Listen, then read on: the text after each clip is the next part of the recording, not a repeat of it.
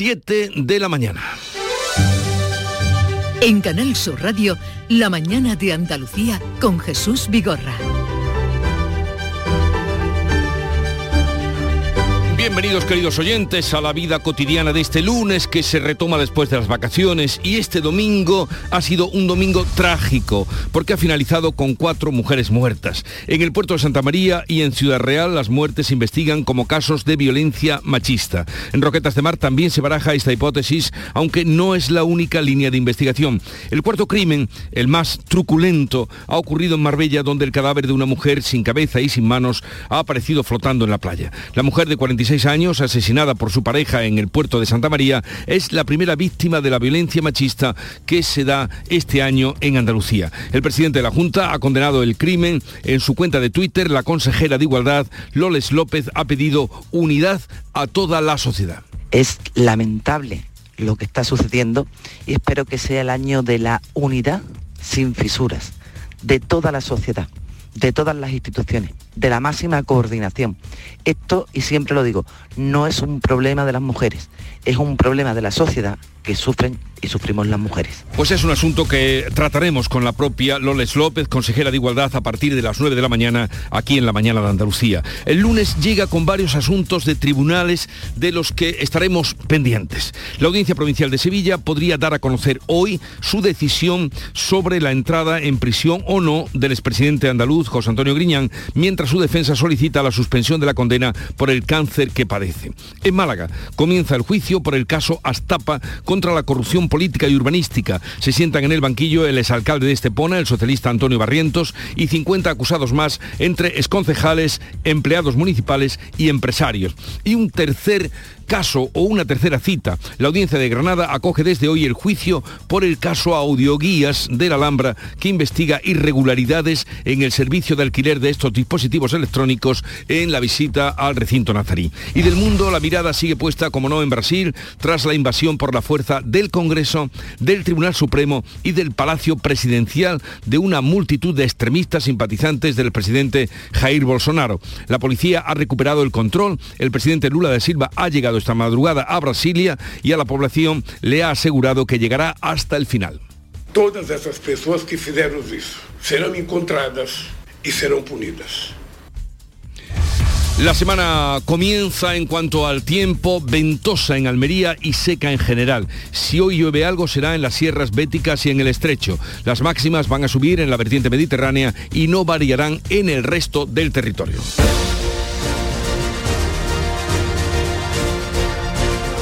Y vamos a dar cuenta ahora, como es costumbre, a través de nuestros compañeros, de cuál es la situación en cada una de las provincias de Andalucía para este lunes. Comenzó, bienvenidos a todos, me alegra mucho encontraros de nuevo. Cádiz, salud, votaron. 18 grados a esta hora, 19 de máxima y ya está lloviendo. En campo de Gibraltar, Begoña Curiel. Cielos nubosos con posibilidad de algunos chubascos intermitentes. Los termómetros oscilan entre los 18 en Tarifa y los 20 en Algeciras. En Jerez, Pablo Cosano. ¿Qué tal? Buenos días. 17 grados marca el termómetro. A esta hora no está lloviendo, pero parece que lo va a hacer. La máxima prevista es de 19. Y por Huelva, ¿cómo viene el día, Sonia Vela? Los cielos están nublados, puede llover aunque débilmente, llegaremos a los 21 grados y a esta hora tenemos 14 en Huelva capital. ¿Cómo amanece en Córdoba, Ana López? Parcialmente cubierto, temperaturas suaves, 14 grados, las nubes eh, podrían dejar algún chubasco disperso por la mañana, pero se alejan, máxima de 19. Temperatura en Sevilla, Araceli Limón. Estamos a 17 grados, esperamos una máxima de 21 y algo de lluvia al mediodía. En Málaga, José Valero. Pues cielos nubosos, precipitaciones débiles puede haber en el interior. Tenemos ahora 17 grados y medio en Málaga, llegaremos a los 23. Y Alfonso Miranda nos da cuenta de cómo viene el día por Jaén. Pues atentos a los bancos de niebla que a esta hora de la mañana se focalizan en la zona centro y, y oeste de la provincia, 14 grados en la capital. En Granada, Laura Nieto. Está el cielo cubierto y llueve de vez en cuando, aunque muy débilmente. Temperaturas suaves, 12 grados a esta hora, máxima prevista 17. ¿Y cómo amanece por Almería, María Jesús Recio? Nubes sueltas en el cielo, día de viento, aviso naranja en el poniente y amarillo en la zona de costera de prácticamente toda la provincia, 14 grados, alcanzaremos una máxima de 22.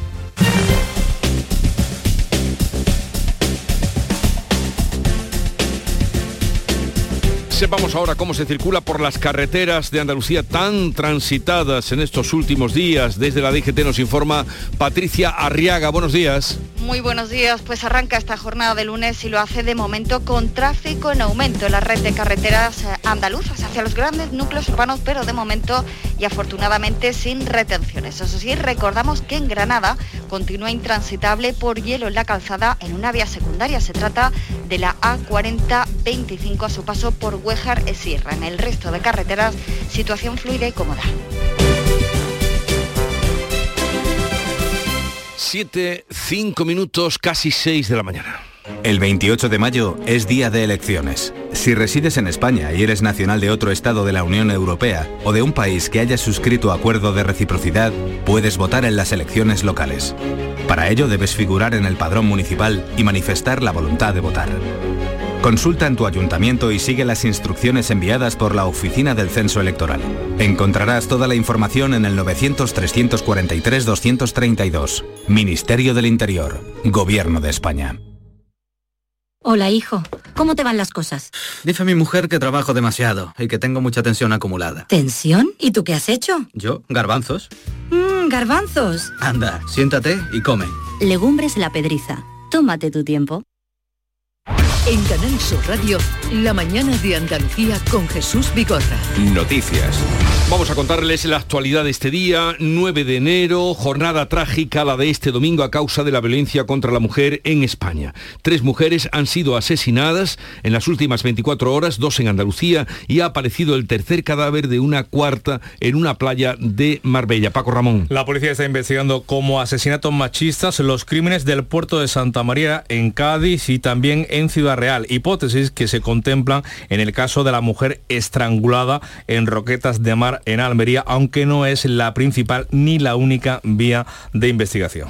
Pero vamos uno a uno con estos casos. En el de Marbella, la Guardia Civil se ha hecho cargo de la investigación. Ana Giraldes. Solo se sabe que el cuerpo fue hallado flotando en una playa del municipio malagueño, concretamente en la de Las Cañas, y que el cadáver ha aparecido sin cabeza ni manos. En Roquetas de Mar ha sido la Guardia Civil la que ha detenido a un hombre que ha confesado que ha estrangulado a una mujer después de haber mantenido relaciones sexuales con ella, Olga Moya. La fallecida rumana de 44 años y el detenido senegalés de 30 no eran pareja sentimental. El hombre tenía antecedentes en el sistema de seguimiento integral en los casos de violencia de género en relación con otra mujer. Fuentes de la delegación del Gobierno han reiterado que la investigación continúa abierta, así como que por el momento la violencia de género no es la principal hipótesis, algo que podría cambiar en función de las indagaciones. La mujer de 46 años asesinada por su pareja en el puerto de Santa María es la primera víctima de violencia machista de Andalucía de este año. El asesinato confeso ha sido detenido, el asesino,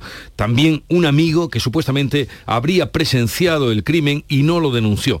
El ayuntamiento del puerto ha declarado hoy día de luto oficial y ha convocado cinco minutos de silencio en la puerta del consistorio. La víctima se llamaba Eva, tenía 46 años y era madre de dos hijos de una relación anterior. Hace un año que conoció a quien ahora le ha quitado la vida. No costaban antecedentes por violencia de género en esta pareja, pero él sí había estado en prisión por maltratar a otra mujer. Lo confirmaba el subdelegado del gobierno, José Pacheco, quien además pedía la colaboración de toda la sociedad para acabar con esta lacra. Es muy difícil llegar a, a, prevenir estos casos a no ser que sean vecinos, amigos, familiares que empiecen a sospechar de que hay algo que no va bien. Por tanto, es muy importante que colaboremos toda la sociedad. Cada vez que ocurra un asesinato machista, estaremos fracasando como sociedad. Al asesino lo detuvo la policía en, el puerto de Santa María, en, concretamente en la avenida San Río San Pedro de Valdelagrana, tras un altercado relacionado con el tráfico de drogas en el que llegó a disparar un revólver y a encañonar a los agentes que lo habían apresado. El presidente de la Junta ha expresado por Twitter su más enérgica condena por el crimen del puerto de Santa María. Juanma Moreno considera descorazonador que siga pasando lo mismo. Y añadía que contra la violencia de género no cabe la resignación. Según el presidente, todos tenemos que sumar para proteger a las víctimas. También desde el gobierno andaluz, la consejera de Igualdad ha lamentado este nuevo asesinato. Loles López ha pedido unidad a la sociedad para combatir la violencia machista mostrar el dolor, la rabia, la repulsa por el hecho que hemos conocido ocurrido en el puerto de Santa María, que de confirmarse sería la primera víctima de violencia de género de este año. Es lamentable lo que está sucediendo y espero que sea el año de la unidad sin fisuras de toda la sociedad, de todas las instituciones, de la máxima coordinación. Esto, y siempre lo digo, no es un problema de las mujeres, es un problema de la sociedad que sufren y sufrimos las mujeres. La Junta de Andalucía ha ofrecido a la familia el servicio de atención en crisis con los recursos del Instituto Andaluz de la Mujer. Desde el Gobierno Central, la ministra de Igualdad ha abogado en su cuenta de Twitter por revisar cada posibilidad de mejora y de coordinación hasta evitar todos los asesinatos machistas. Pero no acabaremos con la violencia machista, ha escrito Irene Montero, si no acabamos con el machismo, ha dicho. El delegado del Gobierno en Andalucía, Pedro Fernández, ha expresado su rabia y dolor y ha añadido que no hay constancia mm, de que la víctima estuviera registrada en el Biogen, el sistema de seguimiento integral de los casos de violencia de género. Pues el tercer caso que se investiga de este domingo negro es en el pueblo de Piedrabuena, en Ciudad Real, donde una joven de 24 años ha muerto apuñalada por su marido de 30. El detenido ha declarado que fue ella la que se clavó en el tórax accidentalmente el cuchillo y niega ser el autor de su muerte. En su declaración ante la Guardia Civil ha asegurado que la víctima jugaba con un cuchillo en la vivienda que comparten y que accidentalmente se lo clavó en el tórax. Fue el marido quien llamó a los servicios de emergencia tras el apuñalamiento. La mujer jugaba en el equipo femenino de fútbol Sala de Piedra Buena y volvía de cenar con sus compañeras de equipo. No hay constancia de denuncias previas por malos tratos. Ambos tienen una hija de tres años que no estaba en el momento de los hechos. La delegación del Gobierno de Castilla-La Mancha dice que hay varias líneas de investigación abiertas, no solo la de la violencia de género. Bueno, dejamos estos asuntos terribles de la violencia de género que abordaremos luego con la consejera de Igualdad a partir de las 9 de la mañana aquí en la mañana de Andalucía. Y a partir de hoy podríamos conocer la decisión de la Audiencia de Sevilla sobre la entrada o no en prisión del expresidente de la Junta, José Antonio Griñán. La defensa ha solicitado, como saben, como les venimos contando, la suspensión de la condena para que el exdirigente socialista pueda tratarse del cáncer de próstata que padece en su casa. Concluida la Navidad, también ha hecho lo propio, ha concluido el periodo inhábil de la justicia. A partir de hoy, la audiencia puede dar traslado al Ministerio Fiscal y al Partido Popular, que ejerce la acusación popular en este caso, del informe sobre el estado de salud del expresidente presidente de la Junta para que se pronuncie. Griñán se sometía este pasado martes a un examen para conocer los detalles sobre el cáncer que padece. La, sección primera de la audiencia había pedido a un perito forense que informara sobre si la enfermedad incide en el cumplimiento de su pena de cárcel. Una vez completados los trámites, la audiencia debe decidir si atiende la petición de, de la petición de la defensa de Griñán. Y hoy comienza en Málaga el juicio del caso Astapa contra la corrupción política y urbanística en Estepona. Después de 15 años, el que fuera alcalde de esta localidad, el socialista Antonio Barrientos y 50 acusados más, entre exconcejales, empleados municipales y empresarios, se sientan en el banquillo acusados de ocasionar un perjuicio económico a las arcas municipales de 28 millones de euros. El caso Astapa será muy similar en su desarrollo al macroproceso del caso Malaya contra la corrupción en el Ayuntamiento de Marbella. Esta semana y la próxima serán las cuestiones previas, aunque el juicio va a arrancar el 7 de marzo con 50 acusados en el banquillo y 284 testigos. Las sesiones se van a celebrar de lunes a miércoles para que los letrados puedan seguir atendiendo sus despachos. En el escrito acusatorio del fiscal se explica que entre el 2003 y el 2007 el gobierno de coalición formado por el PSOE y el partido de Estepona creó una caja B para poder aumentar el gasto público. Esta caja se nutría de las aportaciones económicas de promotores y empresarios con intereses inmobiliarios. Y la audiencia de Granada acoge desde hoy el juicio por el caso de audioguías de la Alhambra, que investiga irregularidades en el servicio del alquiler de estos dispositivos electrónicos para visitar el recinto nazarí. Hay cuatro acusados en el banquillo, la que fue directora del patronato, María del Mar Villafranca, la exsecretaria del recinto, el que fue jefe de contabilidad del patronato nazarí y el empresario de la empresa que logró la adjudicación del servicio las audioguías. La Fiscalía solicitó una pena de cinco años de cárcel para Villafranca y para la que era su secretaria y diez años de prisión para el empresario responsable del servicio, junto a la petición de multas que alcanzan el millón de euros. El Ministerio Público cifró las pérdidas provocadas por las supuestas irregularidades en la gestión de este servicio de audioguías de la Alhambra en 5,4 millones de euros. El Tribunal Constitucional completará hoy su renovación parcial con la toma de posesión de los cuatro nuevos magistrados. Son Juan Carlos Campo, Laura Díez, María Luisa Segoviano y César Tolosa. Van a tomar posesión a las doce y media de esta mañana en un acto que va a servir para consumar además la renovación parcial del Tribunal de Garantías pendiente desde junio y que va a producir un cambio en el equilibrio de fuerzas del Constitucional, ya que pasará de una mayoría conservadora a otra progresista más holgada. Tras estos movimientos, el ministro de la Presidencia, Félix Bolaños, ha asegurado que ya no urge, por tanto, cambiar el sistema de elección y que corresponde a los grupos parlamentarios votar la proposición de ley con cambios en el mecanismo de elección de los jueces del Constitucional. Respecto a las enmiendas que el Tribunal Constitucional eh, y la mayoría conservadora constitucional impidieron su tramitación parlamentaria, creo que es una decisión que corresponde a los grupos parlamentarios. Está claro que después de la renovación ya no existe urgencia, pero en todo caso es una decisión que corresponde a los grupos parlamentarios y que tendrán que adoptarla en ese foro.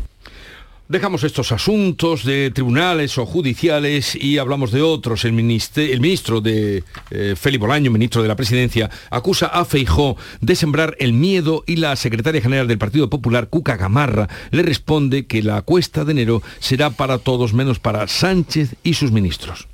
Yo al señor Feijó le recomendaría un ejercicio de aceptación de la realidad que sea consciente que sus deseos son otros, pero que la realidad es que España crece al 5%, que crea medio millón de empleos en el año 2022 y que ha reducido 5 puntos la inflación en 5 meses. En redes sociales, la secretaria general del Partido Popular, Cuca Gamarra, ha respondido al ministro que la cuesta de enero será para todos menos para Sánchez y sus ministros, que siguen disparando gastos y subiendo impuestos. Desde filas populares, el responsable de organización del partido, Miguel Tellado, ha pedido que se celebren ya las elecciones generales y ha calificado a Pedro Sánchez de presidente ilegítimo. No es una contradicción, no, no son todas las contradicciones, porque a todo lo que se había comprometido ha hecho exactamente lo contrario. Por eso Pedro Sánchez es un presidente ilegítimo, que no merece seguir ni un día más al frente del Gobierno y por eso, desde el Partido Popular, pedimos elecciones ya y de la política andaluza, pues les contamos que el secretario general del PSOE andaluz, Juan Espadas, ha tendido la mano al presidente de la Junta, Juanma Moreno, para alcanzar acuerdos durante la legislatura. Espadas descarta hacer oposición en la calle con manifestaciones porque asegura es en el Parlamento donde los partidos políticos plantean sus propuestas.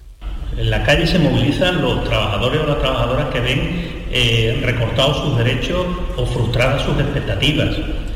En la calle se moviliza la gente los partidos políticos tenemos eh, el Parlamento para plantear nuestras propuestas y hablamos ahora del COVID, porque el Gobierno todavía no ha respondido a la petición de la Junta de Andalucía para que convoque el Consejo Interterritorial de Salud y aborde la situación de la pandemia tras el fin de la política COVID-0 en China. La solicitud se había realizado para conocer qué medidas está tomando el Ministerio ante el aumento de casos de coronavirus registrado en el gigante asiático, así como para analizar también los motivos de la falta de profesionales en el sistema público de salud. Ramón Fernández Pacheco es el portavoz del Gobierno andaluz estamos vigilantes ante la evolución del COVID. Es cierto que hoy los datos nos dicen que Andalucía tiene una incidencia sensiblemente menor a la media de España, pero no bajamos la guardia. Hay que seguir mandando un mensaje de precaución. La pandemia desgraciadamente no se ha ido todavía y tenemos que estar vigilantes. Por eso que solicitamos hasta dos eh, reuniones interterritoriales al Ministerio de Sanidad.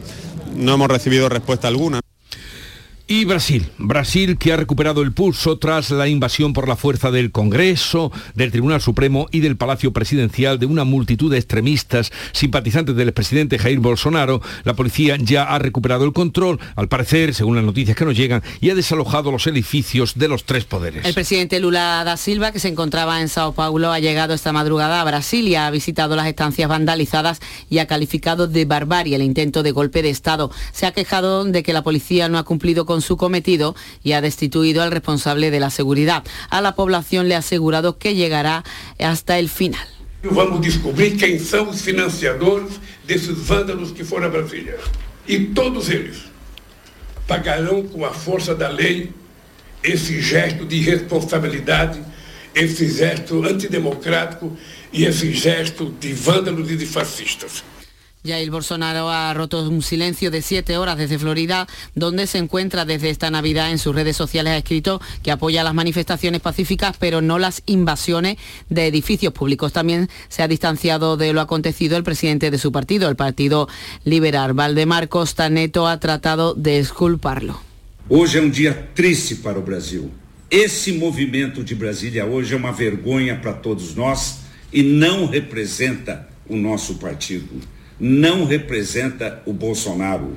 Con esta revuelta ha estallado la tensión acumulada desde el 30 de octubre cuando Lula salió ganador y el derrocado Bolsonaro no aceptó su victoria. Desde entonces cientos de personas han acampado en tiendas de campaña frente al cuartel general del ejército a 9 kilómetros del Palacio Presidencial. Y 10 personas han muerto en las carreteras andaluzas durante la operación especial del tráfico de Navidad que se puso en marcha el 23 de diciembre y que finalizaba esta pasada medianoche. En toda España han perdido la vida 46 personas en 38 accidentes graves. Son datos que ha dado provisionalmente la Dirección General de Tráfico. En un momento estamos con la revista de prensa y saludamos a Paco Rellero.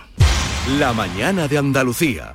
Sencilla, Sencilla, rápida, rápida, fácil de manejar. fácil de Así es la nueva app de Canal Sur Radio. Con todos los programas y audios destacados, los podcasts, emisiones en directo. Para que sigas conectado a nuestra programación y a los espacios que más te gustan y sigue. Cuando quieras, donde quieras. Descárgate ya nuestra app. Todo Canal Sur Radio, Radio Andalucía Información, Canal Fiesta, flamencoradio.com y Canal Sur Radio Música para ti. Cuando quieras, donde quieras. Más Andalucía, más Canal Sur Radio. Vamos al encuentro con Paco Rellero después de unos días de merecidas vacaciones. Hoy los titulares más destacados, como siempre, de la prensa del día con Paco. Buenos días, Paco, bienvenido. ¿Qué tal, Jesús? Mu- mucho sufrimiento después de tantos días. No sabía uno ya qué hacer, deseando que llegara el Volver. lunes 9 de enero. Aquí estamos. Listo el zumo de prensa. Brasil, que se estremece, como estamos contando, asalto al Congreso, al Supremo. ¿Hasta dónde llegarán los huérfanos de Bolsonaro? Bolsonaro se pregunta Juan Arias en el país, que opina que de la diplomacia y también de la firmeza del gobierno de Luna va a depender eh, que los intentos del bolsonarismo eh, radical se diluyan o se fortalezcan con la anuencia de una parte de las Fuerzas Armadas. La comunidad internacional está mirando al ejército brasileño y ABC titula que seguidores del expresidente replican el asalto de los eh, trumpistas al Capitolio de Estados Unidos y reclaman una intervención militar para derrocar a Lula. Esta es la comparativa. El asalto al Capitolio es más grave, es menos grave o Globo. El periódico brasileño refleja opiniones que señalan como más grave lo que está pasando, lo que ya ha pasado en Brasil, que lo que pasó en Estados Unidos. El español, por su parte, anota que Bolsonaro se desmarca del asalto a las instituciones en Brasilia, repudio las acusaciones de Lula, ha dicho Bolsonaro, y ese digital el español incluye un breve editorial en el que concluye que la intentona golpista de los seguidores de Bolsonaro ofrece una nueva evidencia de los catastróficos efectos que tiene deslegitimar las instituciones. El Independiente hace una lectura nacional, una lectura española de esta sacudida en Brasil, subraya que el presidente del gobierno y el líder de la oposición, tanto Sánchez como Feijóo, condenan el asalto. Por su parte, el confidencial refleja va más allá. El confidencial refleja el apoyo internacional a Lula, a las altas instituciones europeas, por ejemplo, representantes de Estados Unidos o diversos líderes internacionales ya han mostrado eh, su solidaridad con el presidente brasileño.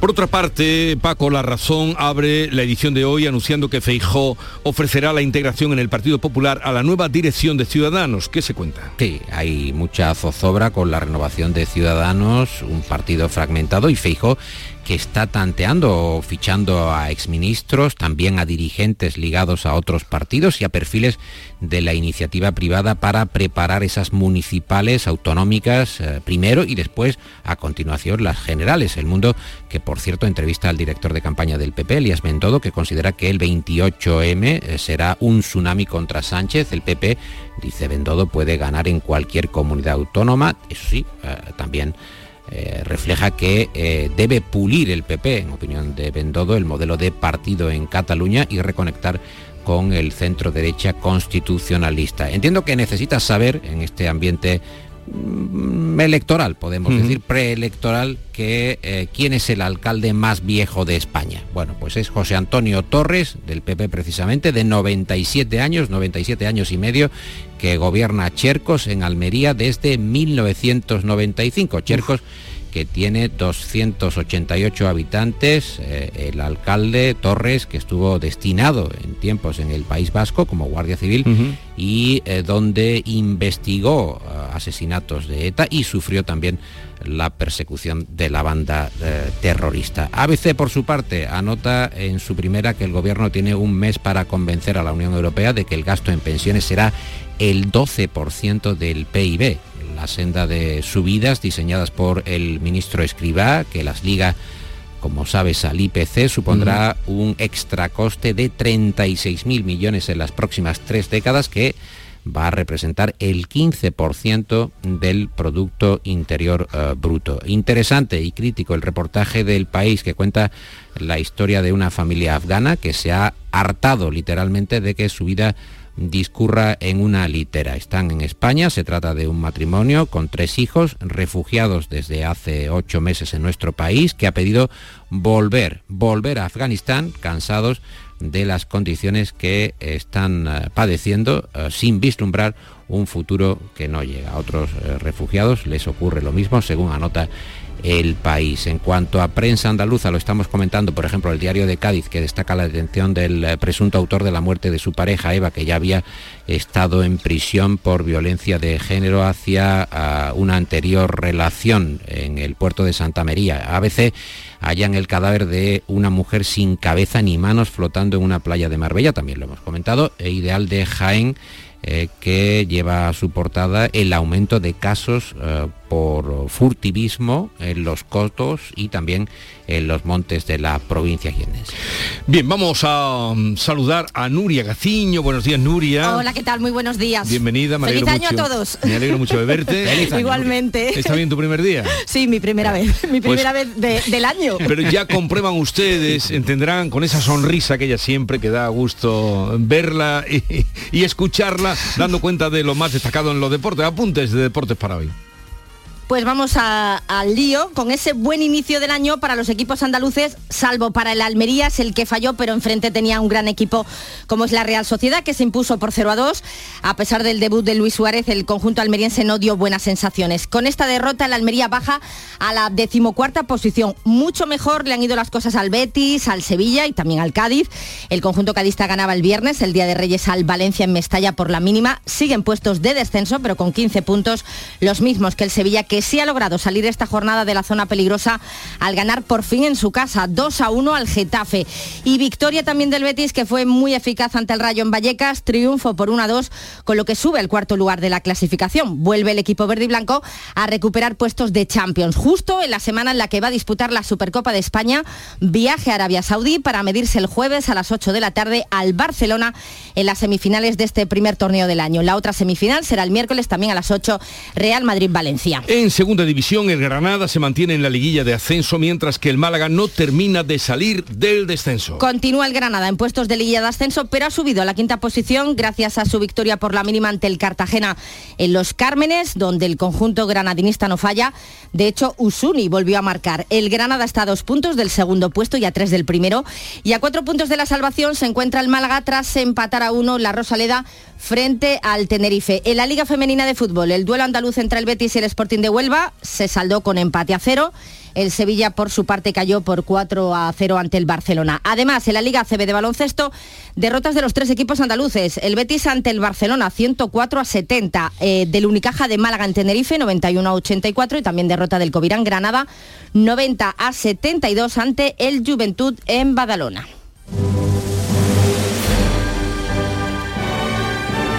Quédate un momentito, Nuria, porque vamos a ver con qué concluye hoy el repaso de prensa nuestro querido Paco.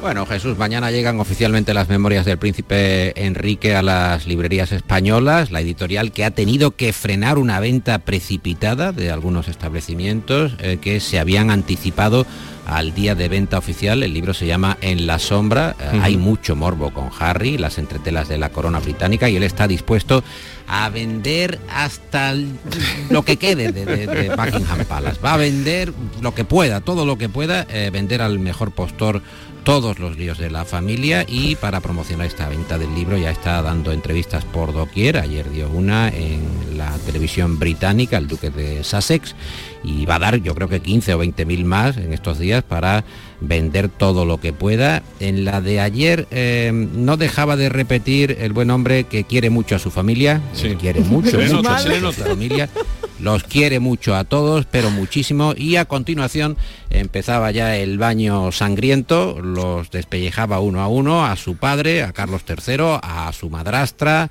a Camila, a su hermano Guillermo, a su cuñada, en fin.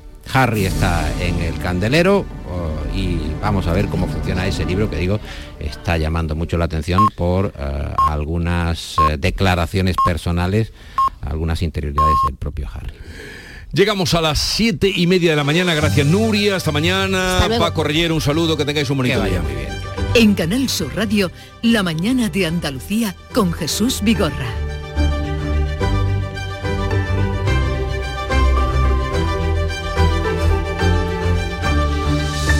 Y a esta hora vamos a contarles resumidamente en titulares con Ana Giraldes las noticias más destacadas que les estamos contando. Tres mujeres han sido asesinadas en las últimas 24 horas, dos en Andalucía y ha aparecido el cadáver de una cuarta en una playa de Marbella. La policía investiga como asesinatos machistas los crímenes del puerto de Santa María y Ciudad Real, hipótesis que también se contempla en el caso de la mujer estrangulada en Roquetas de Mar, aunque no es la única. Ya han sido detenidos los presuntos asesinos de Roquetas, el puerto y Ciudad Real. Hoy podría conocerse la decisión de la audiencia de Sevilla sobre la entrada o no en prisión del expresidente de la Junta, José Antonio Griñán. Su defensa ha solicitado la suspensión de la condena para que el exdirigente socialista pueda tratarse el cáncer de próstata que le ha sido diagnosticado. Comienza en Málaga el juicio del caso Astapa contra la corrupción política y urbanística en Estepona. El que fuera alcalde de Estepona, el socialista Antonio Barrientos, y 50 acusados más entre exconcejales, empleados municipales y empresarios se sientan en el banquillo, acusados de ocasionar un perjuicio económico a las arcas municipales de 28 millones de euros. En Granada comienza también hoy el juicio por el caso Audio Guías de la Alhambra. Se investigan irregularidades en el servicio de alquiler de estos dispositivos electrónicos en el recinto nazarí. Hay cuatro acusados en el banquillo, entre ellos la que fuera directora del patronato María del Mar Villafranca. El Tribunal Constitucional completa hoy su renovación parcial con la toma de posesión de los cuatro nuevos magistrados. Con su llegada se producirá un cambio en el equilibrio de fuerza del Constitucional, ya que pasará de una mayoría conservadora a una progresista más holgada. Brasil recupera poco a poco la normalidad tras la invasión por la fuerza del Congreso, del, su- del Supremo y del Palacio Presidencial por una multitud de extremistas simpatizantes del presidente Jair Bolsonaro. La policía ha recuperado el control y desalojado los edificios de los tres poderes. Los militares no han apoyado la ocupación. Las autoridades han informado de que han sido detenidas 170 personas. Y en cuanto al tiempo para hoy, Los cielos van a amanecer poco nubosos en la vertiente mediterránea, nubosos o cubiertos de nubes bajas en el resto, con temperaturas en ascenso en la vertiente mediterránea y en el resto mínimas en descenso. No se descartan precipitaciones débiles y ocasionales, serán más probables e intensas en las sierras béticas y en el área del estrecho. y cuidado a las nieblas que nos advertían desde Jaén y lluvia caía ya por eh, Cádiz y también por Almería. Llegan las rebajas del líder, Rapimueble. Toma nota. Apilable de salón 349 euros. Dormitorio completo 499 euros. Y paga en 12 meses sin intereses con todas las ventajas de Rapimueble. Más de 200 tiendas en toda España y en rapimueble.com. Las claves económicas con Paco Bocero.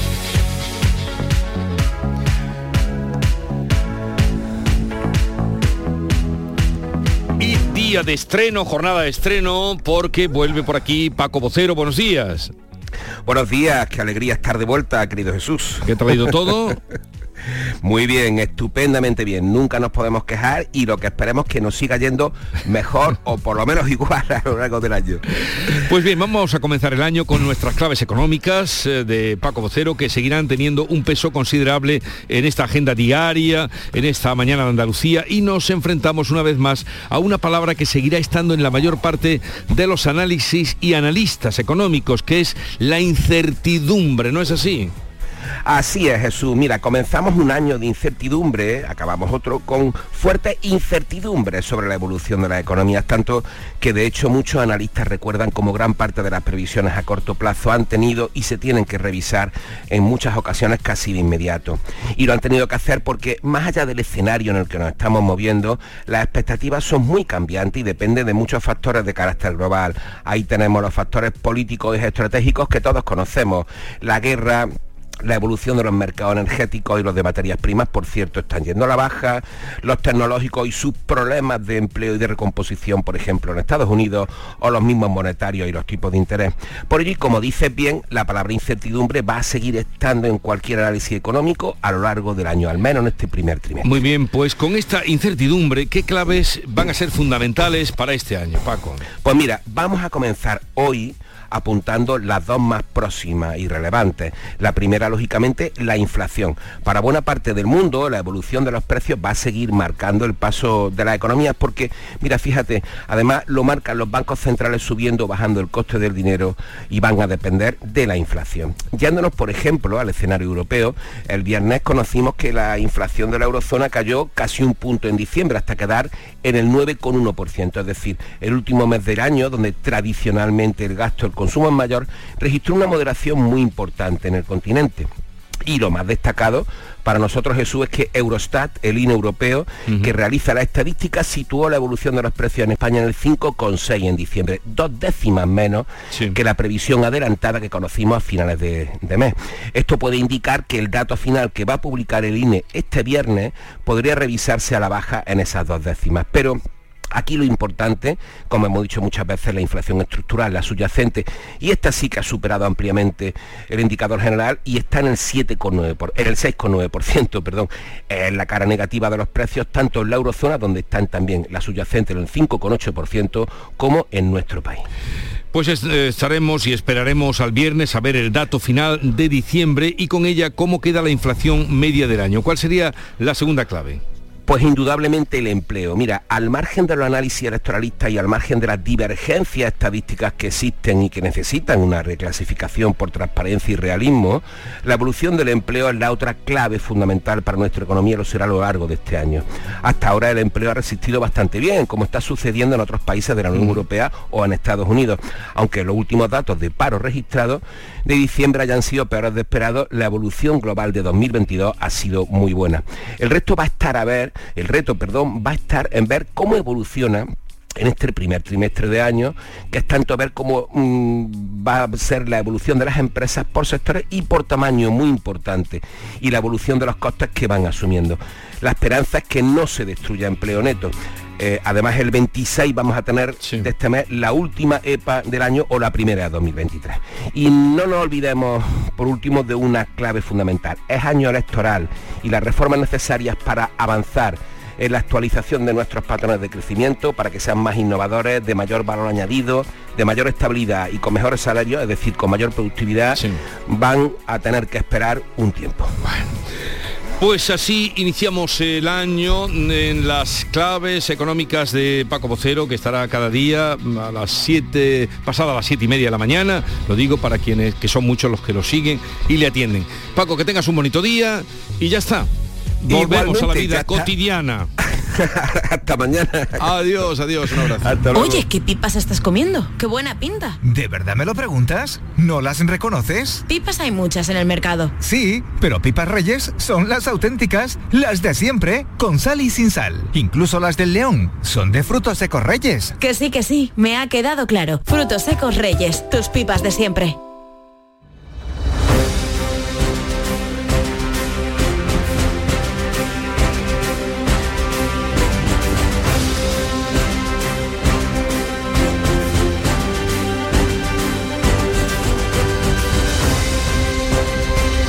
7.38 minutos de la mañana, les anuncio que hoy en la mañana de Andalucía, a partir de las 9, va a estar con nosotros la consejera de Igualdad eh, para hablar de esta, o comentar, reflexionar sobre esta realidad de un domingo negro en lo que se refiere a violencia de género. En Andalucía, dos mujeres asesinadas y una tercera que apareció eh, muerta, degollada en truculentas eh, circunstancias en Marbella. Pero también hoy va a estar por aquí, como cada lunes, nuestro eh, querido Francisco Arevalo, que viene con un auténtico bastinazo, como dirían en Cádiz, puesto que ha conseguido en, estos días, primeros de año, ya conseguir obtener un nuevo coche la devolución de un coche y la entrega de a un oyente que llamó aquí desesperado de un coche nuevo porque el que tenía pues no le, no le iba bien. Eh, son los logros de, de Paco, eh, de nuestro Paco Arevalo. Por eso hablaremos después de las diez y media de la mañana. Antes vamos a tratar de contrastar con ustedes. Esto nos gusta hacerlo mucho, porque ya saben, nos íbamos de vacaciones con la bajada del IVA en los productos fundamentales. Pues bien, hoy vamos a hacer un contraste, contraste de realidades con lo que ustedes están encontrando en los supermercados. Y luego a partir de las 11 vendrá Yuyu y las Yuyu Noticias. Mientras tanto, vamos con otras noticias de Andalucía. En Sanlúcar de Barrameda, en Cádiz, han encontrado el cadáver de un hombre en el interior de una casa que estaba, se había incendiado. Eh, Desde Jerez, Pablo Cosano, cuéntanos. ¿Qué tal? Bueno, pues el cuerpo vida de este vecino ha sido hallado por los bomberos cuando acudieron a sofocar las llamas de una casa incendiada en La Algaida, una zona rural de Sanlúcar. Fueron los vecinos quienes alertaron de la presencia del humo en una vivienda de una planta a primera hora de la noche de ayer. Por el momento se desconocen las causas de la muerte ni dónde se ha originado el fuego. El fallecido es un varón que se encontraba solo en el interior de este domicilio.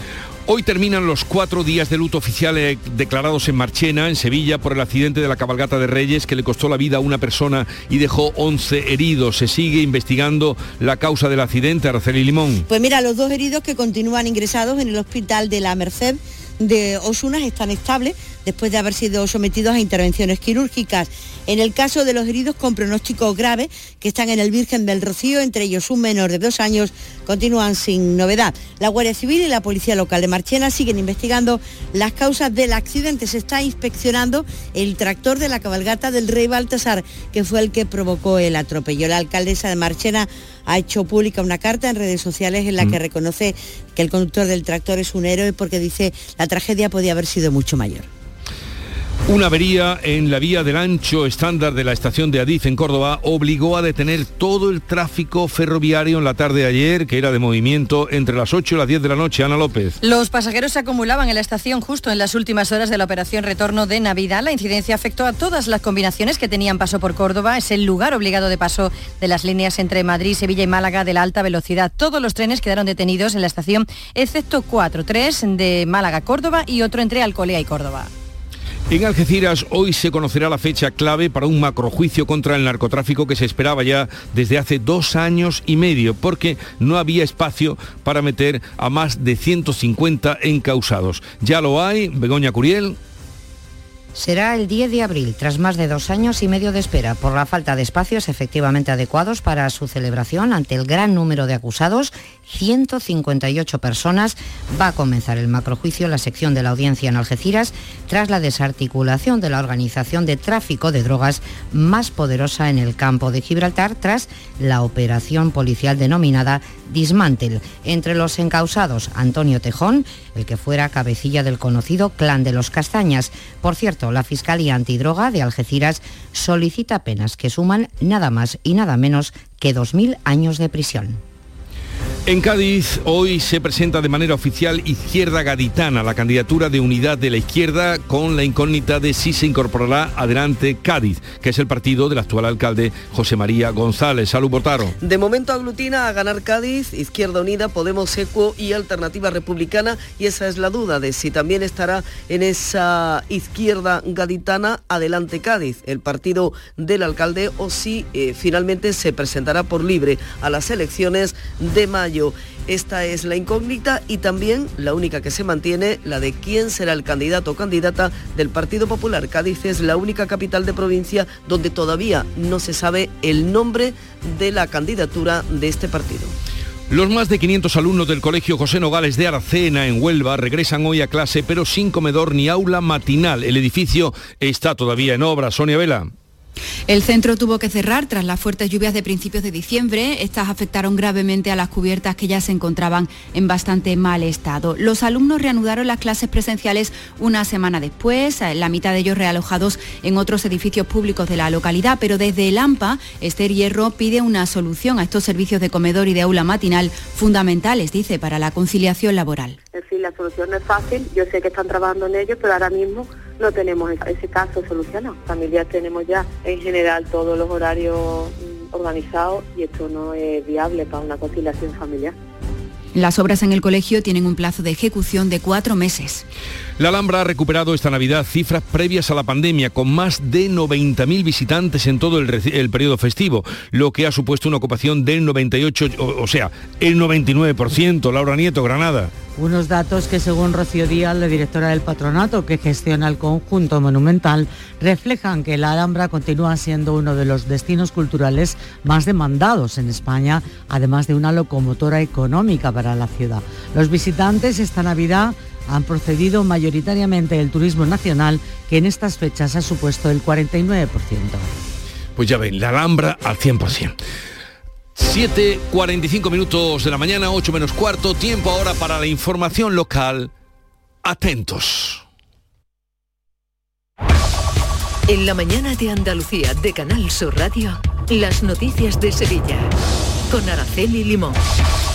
Saludos, muy buenos días. En las redes sociales dice la alcaldesa de Marchena que el conductor del tractor accidentado el día de la cabalgata de Reyes en el municipio es auténticamente un héroe, porque la tragedia, asegura, eh, podría haber sido muchísima mayor haber ido más allá de la persona fallecido y los 11 heridos que provocó el accidente. A esta hora de la mañana y en el día de la vuelta al colegio y a la normalidad en el trabajo hay 4 kilómetros de retenciones en la entrada a Sevilla por la autovía de Huelva y 3 kilómetros en el Centenario. También hay problemas en los principales accesos a la ciudad y a esta hora de la mañana estamos a 17 grados, esperamos al mediodía una máxima en torno a los 21 y la previsión del tiempo habla de lluvias este mediodía y esta tarde. Si necesitas un electrodoméstico, ¿por qué pagar de más en grandes superficies? Ven y paga de menos en Tiendas El Golpecito. Tus primeras marcas al mejor precio y una selección de productos con pequeños daños estéticos con descuento adicional y tres años de garantía. Tiendas El Golpecito. Ahorra hasta el 50% en tus electrodomésticos. 954-100-193 y tiendaselgolpecito.es. Las noticias de Sevilla.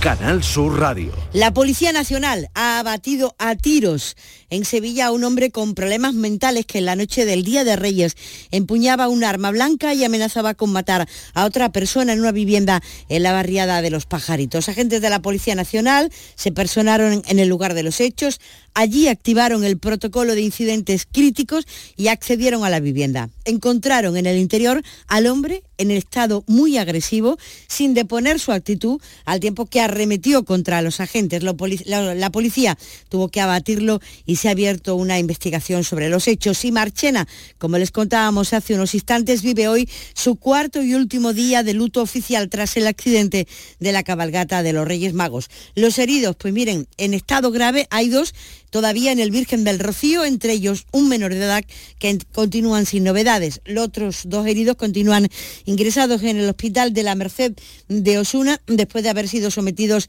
a intervenciones quirúrgicas y están estables. Eh, la Guardia Civil y la Policía Local de Marchena siguen investigando las causas del accidente. Se está inspeccionando el tractor que tiraba de la carroza del rey Baltasar, que fue el que causó el incidente. Al parecer le fallaron los frenos y permanece custodiado un almacén municipal. La alcaldesa de Marchena, María del Mar Romero Aguilar, ha publicado una carta en redes sociales en la que dice que es muy difícil digerir y gestionar lo ocurrido pide por la recuperación de los heridos y dedica palabras de elogio y de ánimo al conductor del tractor, al que califica como un héroe, porque reconoce que la desgracia podía haber sido mucho mayor. Al margen de lo que determine la investigación de lo que ocurrió la noche de Reyes, parece que la cabalgata de Marchena puede cambiar mucho en las próximas ediciones, tal como ha adelantado la alcaldesa. La cabalgata tradicional en Marchena siempre se ha realizado con vehículos agrícolas y todas las medidas de seguridad que se puede imaginar están contempladas. Pero es verdad que tendremos que replantear si el formato de vehículos agrícolas debe pasar a la historia y buscar otro formato. Y la policía local de Sevilla ha denunciado a una mujer con 36 años por un delito contra la seguridad vial como cooperadora necesaria al permitir que su hijo de 7 circule por las calles de la barriada de Palmete con una moto tipo cross que ella misma le había regalado. La moto no estaba ni homologada ni tenía seguro, por lo que ha sido depositada en los almacenes municipales.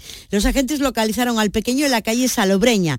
El niño era tan chico que no veía entre los coches cuando conducía la moto. El menor le dijo a los agentes que su madre, que estaba en su casa a unos dos kilómetros, le había comprado el ciclomotor y le había autorizado a que lo usara. El vehículo de 50 centímetros cúbicos estaba personalizado con el nombre del niño. La madre reconoció ante los agentes que le había comprado la moto al niño para que practicara motocross, algo que al parecer hace pese a su corta edad, habitualmente en un escampado cerca de su casa. Este era el momento en el que los agentes localizaron al pequeño con la moto. ¿Cómo tu madre? ¿Cómo se llama tu madre?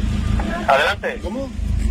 Y el toldo de un bar en la calle Argote de Molina cayó ayer tarde noche sobre los veladores del establecimiento que estaban puestos en la puerta. Lo retiraron la policía local y los bomberos y no hay constancia de que se produjeran heridos. Sí hubo muchos problemas en la estación de Santa Justa anoche. Eh, no entraban ni salían trenes por el problema que afectó a la estación de Córdoba. El incidente eh, afectó a todas las combinaciones que tenían paso por Córdoba, el lugar de tránsito obligado para las líneas que unen Madrid con Sevilla y también con Málaga. Ya el sábado se habían registrado eh, retrasos en el AVE por la avería, por una avería en la vía a la salida de Madrid. Pero antes de todo esto, antes del incidente, en la estación, pues las típicas escenas de despedida después de las Navidades despedir a mi hija que vuelve a Madrid para sus estudios. La verdad es que después de tantos días en casa, en Navidades, ahora la vuelta se hace un poco dura con los exámenes y todo. Sí, he venido a despedir a mi hijo. Pues muy dura porque las Navidades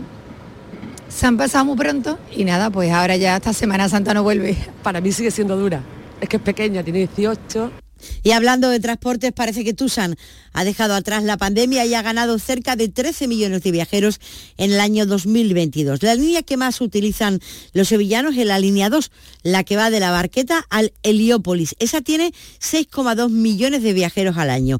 Le sigue la 27, la que une Sevilla Este con la Plaza del Duque, que tiene 3 millones de viajeros. Por cierto que la línea especial del aeropuerto ha incrementado sus pasajeros en un 118%. Lo que más usan los usuarios el bonobús sin transbordo, seguido con, del bonobús con transbordo. Algo más de 80.000 personas utilizan la tarjeta de la tercera edad y 11.000 la tarjeta de desempleados. Son las 7.51 minutos de la mañana. Este lunes desde la 1 y 5 de la tarde, la tertulia de la jugada de Sevilla te llega desde el restaurante Hummo, de Clandestine Grill Company, con la última hora de tu equipo y el análisis con los protagonistas. La brasa más canalla de Sevilla se cocina al carbón en San Bernardo. Restaurante Hummo, de Clandestine Grill Company, en calle Juan de Mata Carriazo número 4. En Canal Sur Radio, las noticias de Sevilla. Cosas que ocurrirán hoy en Sevilla. Se reúnen el alcalde de la capital, Antonio Muñoz, y el portavoz del Grupo Municipal de Ciudadanos, Miguel Ángel Aumesquets, para hablar de los presupuestos municipales de este año, que tenían que haberse aprobado a finales del año pasado. Y Alfonso Maceda será elegido hoy presidente de los hosteleros de Sevilla. Va a relevar en el cargo a Antonio Luque tras la renuncia de Álvaro Perejil, que no ha llegado a tomar posesión del cargo. Hoy termina el plazo de presentación de candidaturas y si no hay noticias de última hora, Maceda será el presidente de los dueños de los bares y restaurantes de Sevilla y su provincia. En la lista figuran personas como Pedro Robles como vicepresidente y José Juan Tejada como vicepresidente segundo. Alfonso Maceda lleva 42 años de profesión, comenzó en la terraza Alfonso de la Plaza de América, propiedad de su padre, y ahora es socio de tres locales, un restaurante, una cafetería y una terraza de verano. Y ha sido un buen fin de semana, tanto para el Betis como para el Sevilla en la Liga. Los dos ganaron ayer, Antonio Camaño, buenos días. Hola, ¿qué tal? Buenos días. No ha podido empezar mejor el año 2023 tanto para el Betis como para el Sevilla. Dos partidos y dos victorias de ambos. En el día de ayer, el Betis consiguió un triunfo importante en Vallecas, en un partido donde los de Pellegrini, con menos brillantez pero con mucho oficio, logran una victoria vital y vuelve a rondar los puestos de la Liga de Campeones. Partidazo de Luis Enrique y ya parten hacia Arabia Saudí para pelear por la Supercopa de España. Y el Sevilla también viene en Copa y ahora viene en Liga. Consiguió tres puntos de mucho valor ante el Getafe para salir de los puestos de descenso y sobre todo rearmarse moralmente ante lo que está por venir. Un mes de enero complicado y difícil para los hombres de San Paoli. El arzobispo de Sevilla ha dicho que no va a entrar en los detalles de la procesión del Santo Entierro Grande de este año porque es algo que no le compete. Esta noche, en el primer programa del año del llamador, se emite una entrevista con José Ángel Sainz en el que el prelado dice que ha escogido la solución menos mala de entre todas las planteadas. Recuerden que se rechazó comenzar el cortejo del Santo Entierro Grande en la Alameda para que lo pudieran ver quienes no tienen unas sillas en la carrera oficial y ahí había como tres partes. Bueno, pues al final se escucharon, esta fue la opción, yo la respeto. Pero bueno, es que en la vida es así, hay que, hay que elegir y dices, o de dos opciones la mejor o si son malas la, menos mala. El arzobispo ha hecho un llamamiento a las asociaciones civiles que sacan pasos, las llamadas cofradías piratas o ilegales, y les ha dicho que se deben de integrar dentro de la Iglesia. En la entrevista que se emitirá esta noche, Sanz recuerda que es un proceso muy serio el de una cofradía para que se convierta en otra cosa. Pero claro, una, una procesión no es un desfile o no es una, una cabalgata, es algo muy serio, religioso, y si es algo que tiene un contenido eh, de fe católica, pues lo propio es que esté vinculado a... De, siguen las noticias en Canal Sur Radio. Escuchas La mañana de Andalucía con Jesús Vigorra, Canal Sur Radio.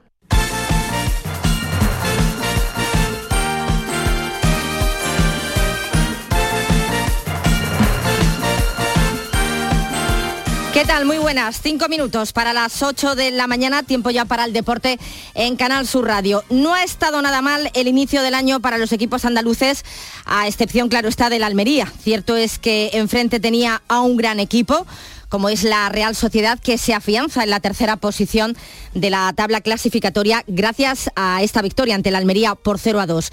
No fue un buen debut, desde luego, para Luis Suárez, uno de los refuerzos de este mercado de invierno en el conjunto almeriense, y es que la Almería en general no dio buenas sensaciones en su partido ante la Real Sociedad. El típico encuentro en el que nada sale por mucho que se intente. Así lo vio el técnico de la Almería, Rubí.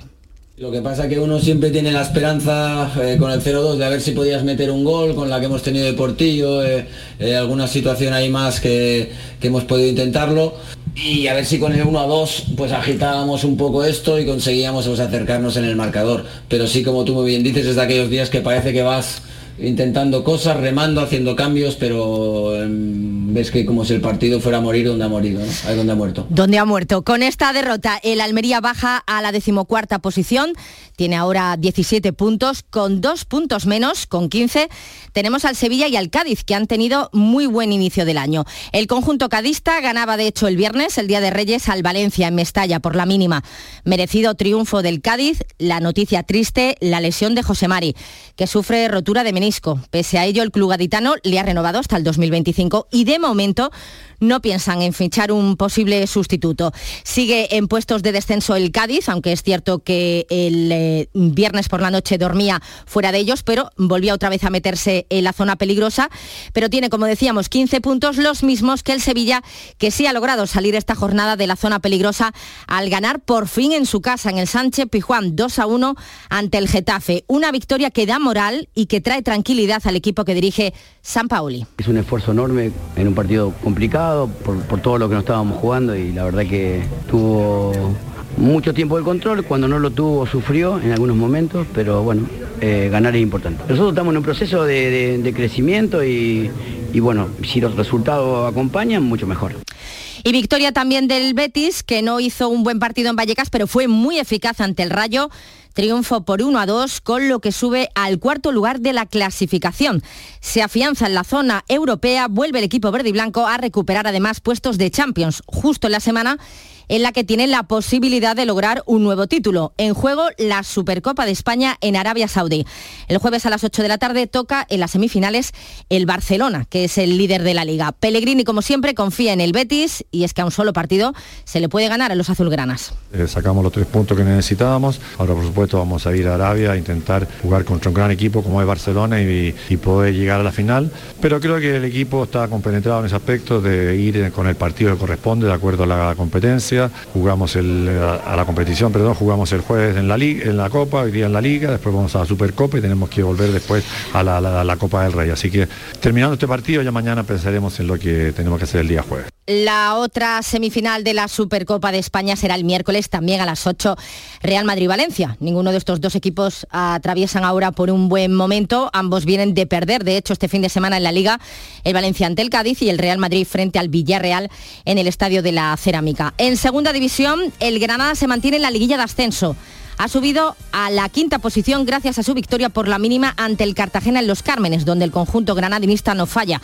Usuni además volvió a marcar. El técnico Paco López ha querido agradecer el apoyo de la afición granadinista porque acudir ayer a Los Cármenes con la que estaba cayendo tiene mucho mérito. Bueno, primero déjame felicitar a la, afición, a la gente que ha acudido hoy al estadio con un día como, como hacía hoy y felicitarles porque la victoria también es de ellos y han ayudado, han empujado y, compartir esa felicitación con, los jugadores, con todos los jugadores. Eh, estamos muy contentos por la victoria. No es para menos. El Granada, como decíamos, sube a la quinta posición, está a dos puntos del segundo eh, puesto y a tres del primero y a cuatro puntos de la, de la salvación se encuentra el Málaga tras empatar a uno en la Rosaleda frente al Tenerife.